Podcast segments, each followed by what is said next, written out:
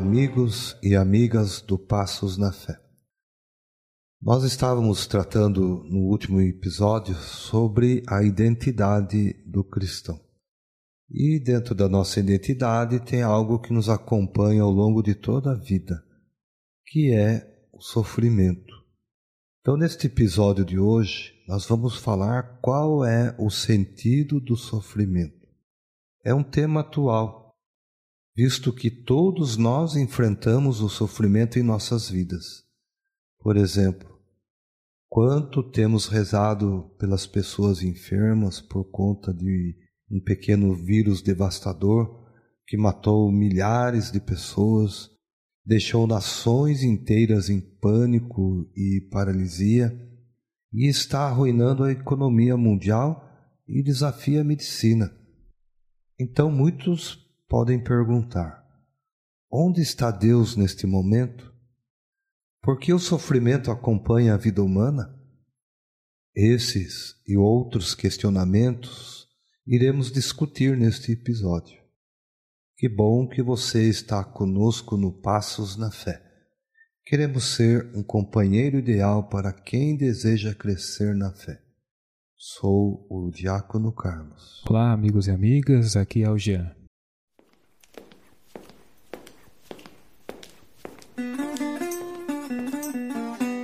Passos na Fé.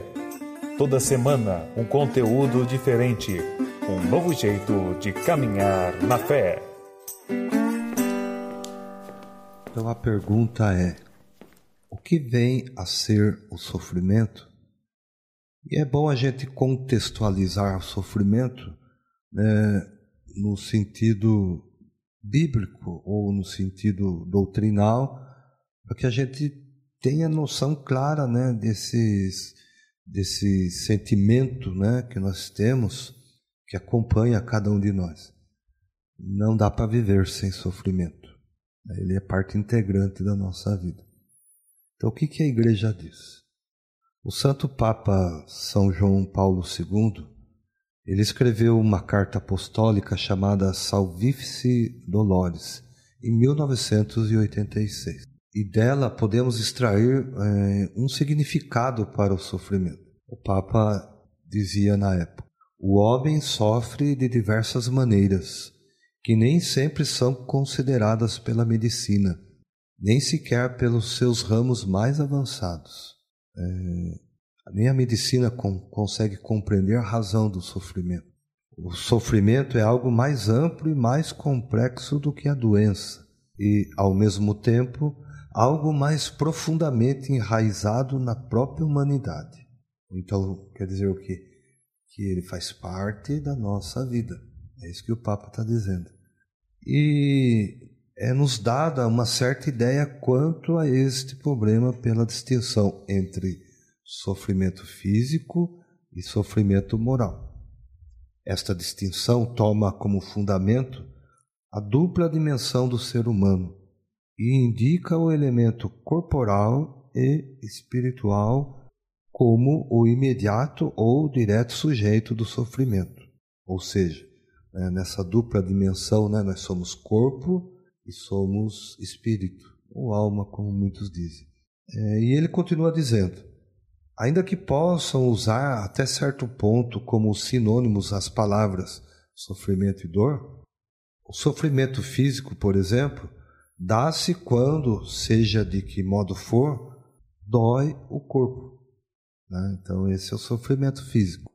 Enquanto que o sofrimento moral é que a gente chama dor da alma. Então, trata-se de fato da dor do tipo espiritual e não apenas da dimensão psíquica da dor, que anda sempre junto tanto com o sofrimento moral como com o sofrimento físico. Quer dizer que nos dois aspectos há sofrimento, né? não tem como não se livrar dele, né?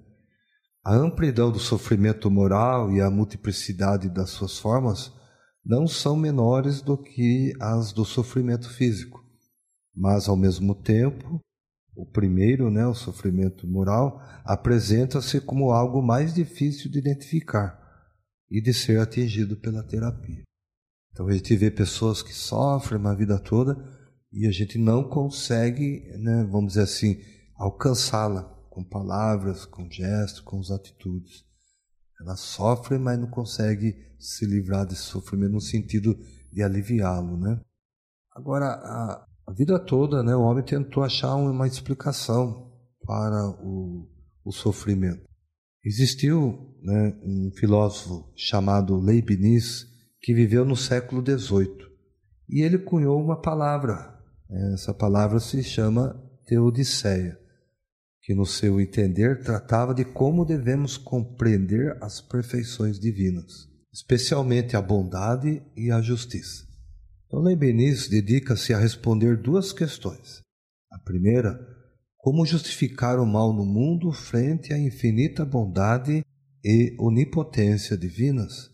Se Deus é bom e tudo o que existe existe segundo Sua vontade, como pode existir o mal no mundo? A segunda questão é da conciliação entre a liberdade e a providência divina. Ou bem o homem é livre e pode ser julgado responsável pelas suas ações, ou bem admite-se tudo o que existe em virtude dos decretos da vontade divina, o homem sendo assim forçado a fazer o bem e o mal, não podendo ser julgado por suas ações. Então, diante dessas duas questões né, apontadas por Leibniz, por que, que se Deus é onisciente, onipresente, existe o sofrimento, existe o mal no mundo? E pela liberdade também que Deus né, deu ao, ao homem de escolha né, entre viver o bem e o mal. Então a Teodiceia trabalha isso, né, dentro da teologia a gente estuda né, o significado né, dessas presenças divinas, tanto na alegria, na tristeza, no sofrimento também.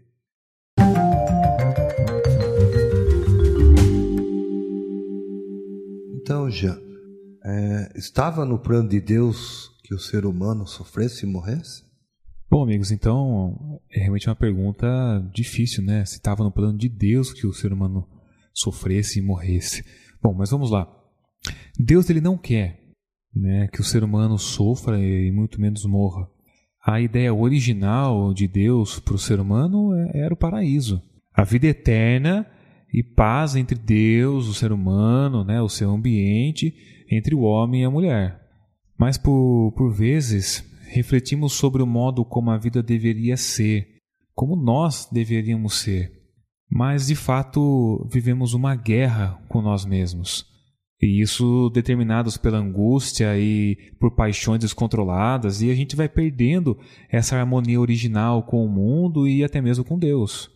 Então, na Sagrada Escritura, a experiência dessa alienação é expressa na história lá da queda original. Né? Porque o pecado se introduziu furtivamente, Adão e Eva tiveram que abandonar o paraíso. E lá no paraíso eles estavam em harmonia consigo e com Deus. A, a fadiga laboral, o sofrimento, a mortalidade, a inclinação para o pecado, tudo isso são indícios da, da perda do paraíso. E São João Crisóstomo, doutor da igreja, ele dizia o seguinte: Perdemos o paraíso, mas recebemos o céu, pelo que o ganho é maior que a perda.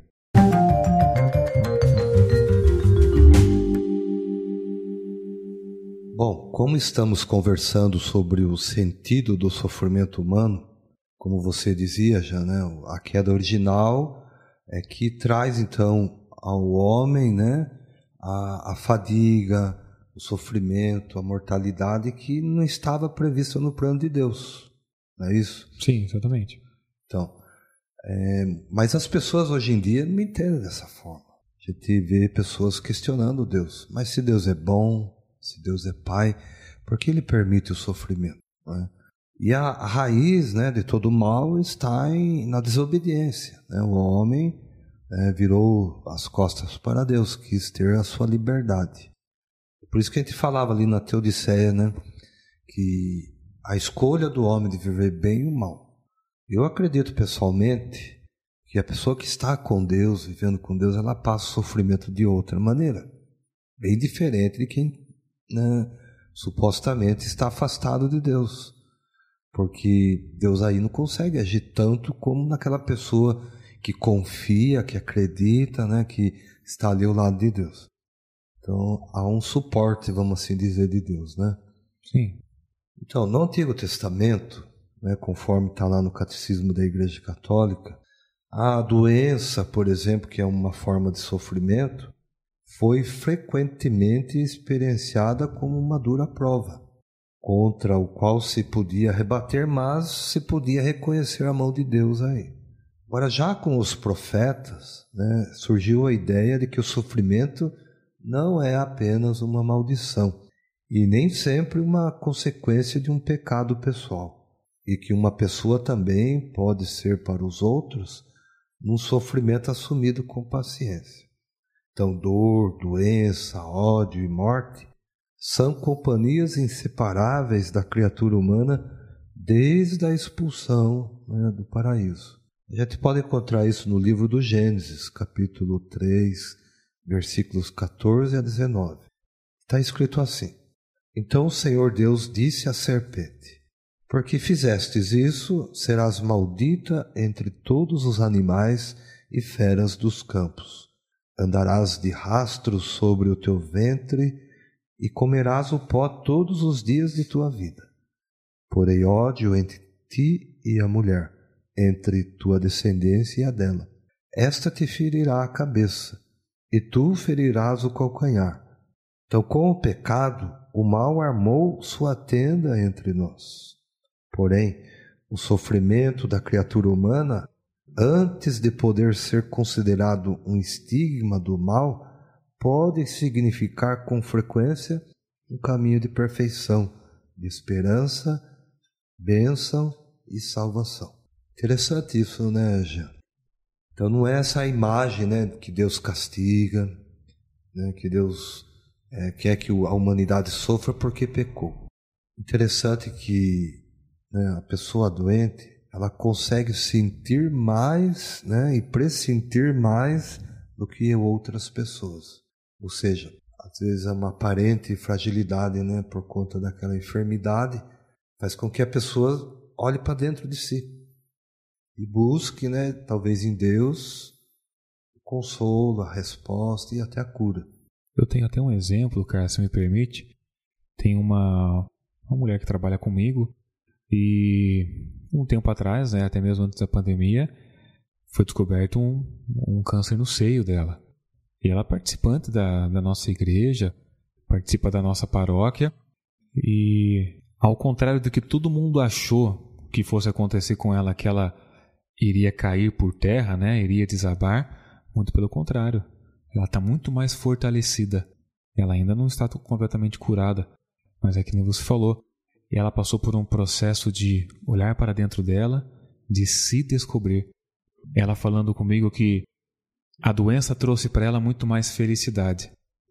Ela falou assim: Jean, eu não sei se talvez se eu não tivesse ficado doente, eu não seria tão forte e feliz como eu sou hoje. Pois é, né? então é isso que a gente vê né, nas pessoas doentes. É, toda a vida, né, já a gente procura não pensar nisso, mas a morte quando bate, né, perto da gente, faz com que a gente repense a nossa vida. A morte não é fim, a morte é, uma, é um caminho. Mas para a gente entender isso, penso eu, somente com o auxílio de Deus na nossa vida. Né? Porque senão a gente é, realmente cai, a gente vai perder as esperanças, como você citou essa mulher. O efeito foi contrário, ela, ela intensificou sua fé. Né? Ela reinventou né, o seu modo de enxergar a sua vida. Mas nem todos são assim, infelizmente.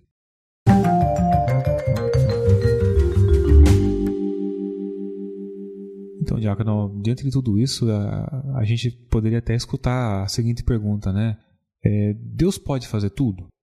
Ele é realmente onipotente? Então, são, são perguntas que podem surgir. Então, lá no Evangelho de, de Lucas, capítulo 1, versículo 37, a gente vai que tem o seguinte: para Deus, nada é impossível. Ele é todo-poderoso. Né? Quem, na, na sua necessidade, chama por Deus, acredita na sua onipotência. Deus criou o mundo do nada. Ele é o Senhor da história. Ele conduz todas as coisas, ele pode tudo. E é um mistério como, como ele exerce livremente a sua onipotência. É, então, não raramente é, a gente escuta a pergunta: então, onde é que está Deus? Ele diz-nos através do, do profeta Isaías: Os meus pensamentos não são os vossos, nem os vossos caminhos são os meus. A onipotência de Deus revela-se frequentemente quando as pessoas não esperam mais nada. A importância da, da Sexta-feira Santa foi o pressuposto para a ressurreição. Posso citar até mesmo aqui, já no Salmo 135, versículo 5, que diz o seguinte: Porque eu sei que o Senhor é grande, o nosso Senhor é maior que todos os deuses. O Senhor fez tudo o que ele quer, no céu e na terra, nos mares e em todos os abismos. Ou ainda a gente pode citar lá em, em Marcos 14, 36. Pai, tudo te é possível. Que é a oração né, quando Jesus reza no Getsemane. Então Deus não seria Deus se não fosse onipotente, onisciente e onipresente. A gente tem que entender isso. O Deus de Abraão, de Isaac de Jacó é também um Deus que preside há dois mil anos de história na igreja do nosso Senhor Jesus Cristo. Um Deus único, que realizou e realiza maravilhas e prodígios diante dos homens e diante dos seus deuses por milênios.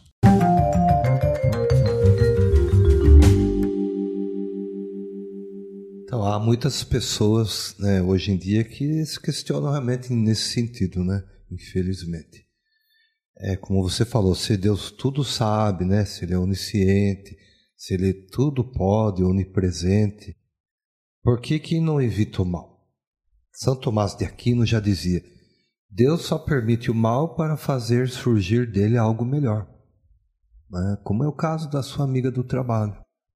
Né? A enfermidade, infelizmente, né, no sentido de, de enfermidade, não é bom para ninguém. Mas a fé, a esperança, né, faz com que deste mal ela tire um bem. Não que Deus permita o mal só para tirar bem todo todo tempo, todo instante. Não. Aí entra a nossa liberdade de escolha, né? quais caminhos nós queremos seguir. Então, o mal né, no mundo é um mistério sombrio e doloroso. Por exemplo, o Cristo crucificado perguntou ao seu pai: Meu Deus, meu Deus, por que me abandonastes? Está né, lá em Mateus 27. É, muito de Deus às vezes é incompreensível, mas de algo temos certeza: Deus é 100% bom. Nós já tratamos disso aqui, né? A bondade divina, Deus é amor, amor sempre, né? Ele quer o melhor para nós. Então ele nunca pode ter sido o autor de algo de mal, né? Deus criou o mundo bom, embora ainda não aperfeiçoado. Né? A perfeição virá quando Jesus voltar pela segunda vez. É, São Paulo já vai dizer assim: quando o perfeito vier, o imperfeito desaparecerá. Então, quando todos nós estivermos na glória divina, esse mal, né, sofrimento não existirão mais. Isso é coisa nossa aqui, né, deste mundo. É pelo pecado original que nós passamos por tudo isso. Como você mesmo disse, né? Sim. Não estava no plano de Deus né, o homem sofrer. É, e a gente vê hoje, né? E tanto mal físico acontecendo, né? catástrofes naturais, é, é, mal de mal moral, né, que atinge o mundo pelo abuso da liberdade. Então, o inferno na terra, como a gente costuma falar. Por exemplo, a gente vê países, né, que tem crianças que viram soldados. A gente vê atentados suicidas, né, todo dia na televisão. Agora, recentemente, vários deles aconteceram. A gente já teve no passado campos de concentração onde né, um, um ser humano matava outro numa câmara de gás. E tudo isso é operado por, por quem? Por Deus? Não, pelo próprio homem. O homem que gera o mal. É o homem que faz o mal acontecer. Então a pergunta decisiva não é, portanto, como se pode crer num Deus bom se há tanto mal? Mas como poderia o ser humano, com coração, inteligência, suportar a vida nesse mundo se não existisse Deus? Isso é muito profundo. É, já virou a, a situação, né? Exatamente. Então a morte e a ressurreição de Cristo né, nos mostra que o mal não tem a primeira nem a última palavra. O pior dos males, Deus fez surgir um bem absoluto.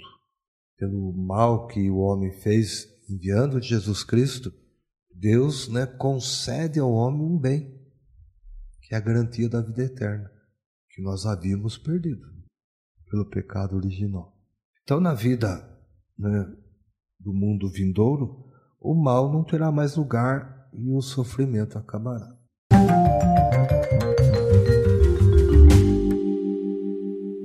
É, Diácono, se nós lermos o, com atenção né, os evangelhos, podemos até no, nos questionar por que Jesus revelou tanto interesse pelos doentes. Então, Jesus ele veio para revelar o amor de Deus. Frequentemente ele fez onde nos sentimos especialmente ameaçados, na fragilidade da nossa vida, né? Através da doença, é o que a gente está falando aqui, né? Deus quer que nos tornemos saudáveis no corpo e também na alma, reconhecendo nisso a vinda do reino de Deus.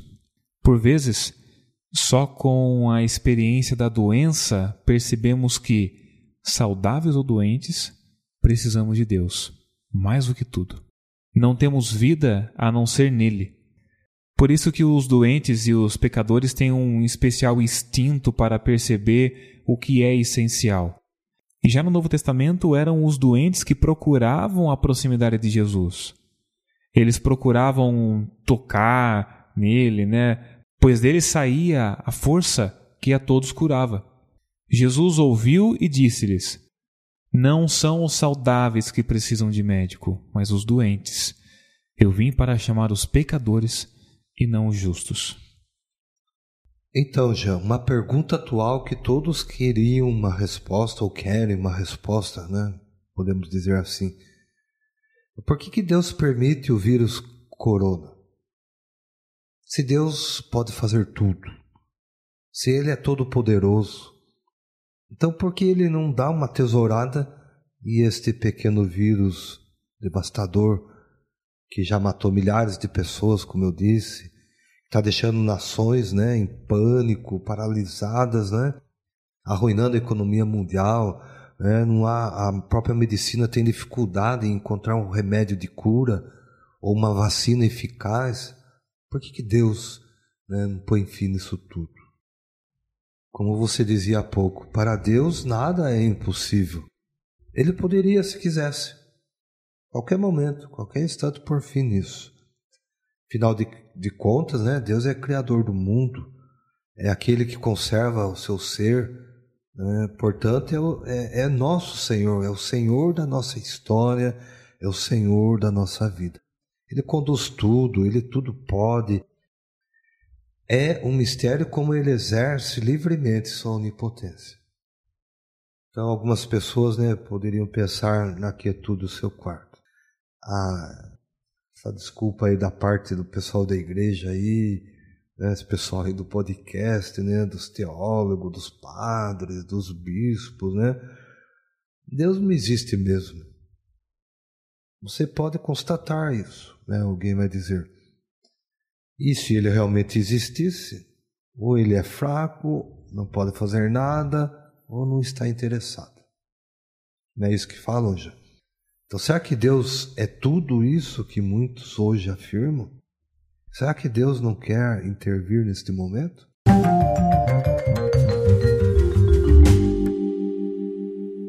Então, diácono, Deus não é inexistente, nem fraco, nem mal. Deus é diferente. Ele está além de toda a nossa imaginação. Ninguém pode ver né, as cartas de Deus. O que, que ele está fazendo? Como a gente acabou de falar lá em Isaías: Pois os meus pensamentos não são os vossos pensamentos, e os vossos caminhos não são os meus. Tem até uma, uma pequena uma pequena historinha que diz o seguinte: um, um certo velho e piedoso sacerdote disse a um jovem: Escuta, Deus não comete erros. Você acredita nisso? Então, quando o jovem ele mal deixou escapar um mas, ele olhou duramente nos seus olhos e repetiu a frase: Deus não comete erros. Você acredita nisso? Então, você que está nos escutando agora, você acredita que Deus não comete erros? Fica aí para você pensar.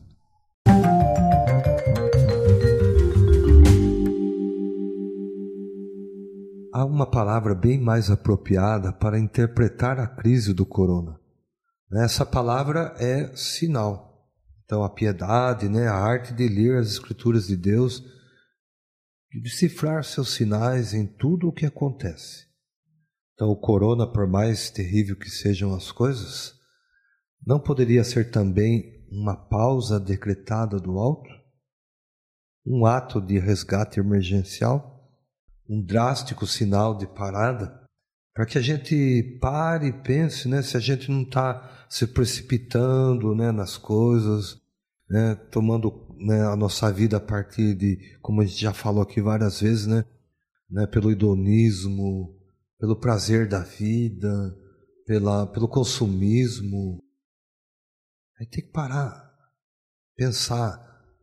Será que não é um sinal de Deus para a humanidade voltar seus olhos para Ele? Que muitos esqueceram. Vivem né, como se não houvesse a vida eterna. Então, nós temos que rever a nossa identidade cristã, assumir nosso compromisso com Deus. Bom, pessoal, eu penso que nesse momento da, da humanidade, nós cristãos devemos tomar algumas atitudes práticas, né? Por exemplo, tente recordar alguém do seu redor que esteja triste. Pense o que você pode fazer de concreto por ela. Talvez um sinal de conforto, um sorriso, uma ajuda ou uma oração né, por ela. Quem nunca passou por um momento de, de, de fracasso, de dificuldade, em que se sentiu sozinho e não, não sabia o que fazer?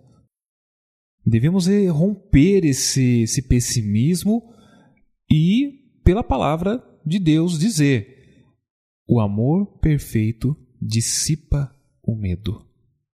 Está lá em 1 João 4,18. O amor perfeito dissipa o medo. Que bom, né? que essas palavras de hoje possam realmente chegar aos corações. As pessoas estão sofrendo. Né? É, Jesus ele é o mestre do impossível, mas nós devemos manter os nossos olhos fixos em Jesus, na Sua palavra, na Sua misericórdia e confiar nele. A pessoa que hoje descobriu uma doença, a pessoa que está lutando com uma doença, né? As pessoas saudáveis, né, como você disse, se colocar a serviço, né, a, porque é, é difícil realmente uma pessoa doente caminhar sozinha. Então o sofrimento ele tem esse sentido, né? O outro está sofrendo, mas eu posso aliviar, eu posso ser um suporte, eu posso ajudá-lo. E não ficar indiferente ao sofrimento do outro. Isso não é cristão. O verdadeiro cristianismo é aquele que se coloca a serviço do próximo, não só né, nas pregações, como a gente está fazendo aqui, é, até é fácil. Mas e quando né, nós passamos por dificuldades? Como que é a nossa reação? Quando o sofrimento de fato bate mais forte na nossa vida? Quantas pessoas têm dificuldade de se recuperar né, do, do luto, Quantas pessoas né, hoje estão sofrendo de depressão porque não encontram caminhos? Então, tudo isso faz a gente refletir e lembrar que para Deus tudo é possível. E eu gostaria de terminar este episódio de hoje com um trecho da carta de São Paulo aos Romanos, lá no capítulo 8, versículos de 18 a 20. Tenho em mim que os sofrimentos da presente vida não têm proporção alguma com a glória futura que nos deve ser manifestada. Por isso, a criação aguarda ansiosamente a manifestação dos filhos de Deus, pois a criação foi sujeita à vaidade não voluntariamente, mas por vontade daquele que a sujeitou.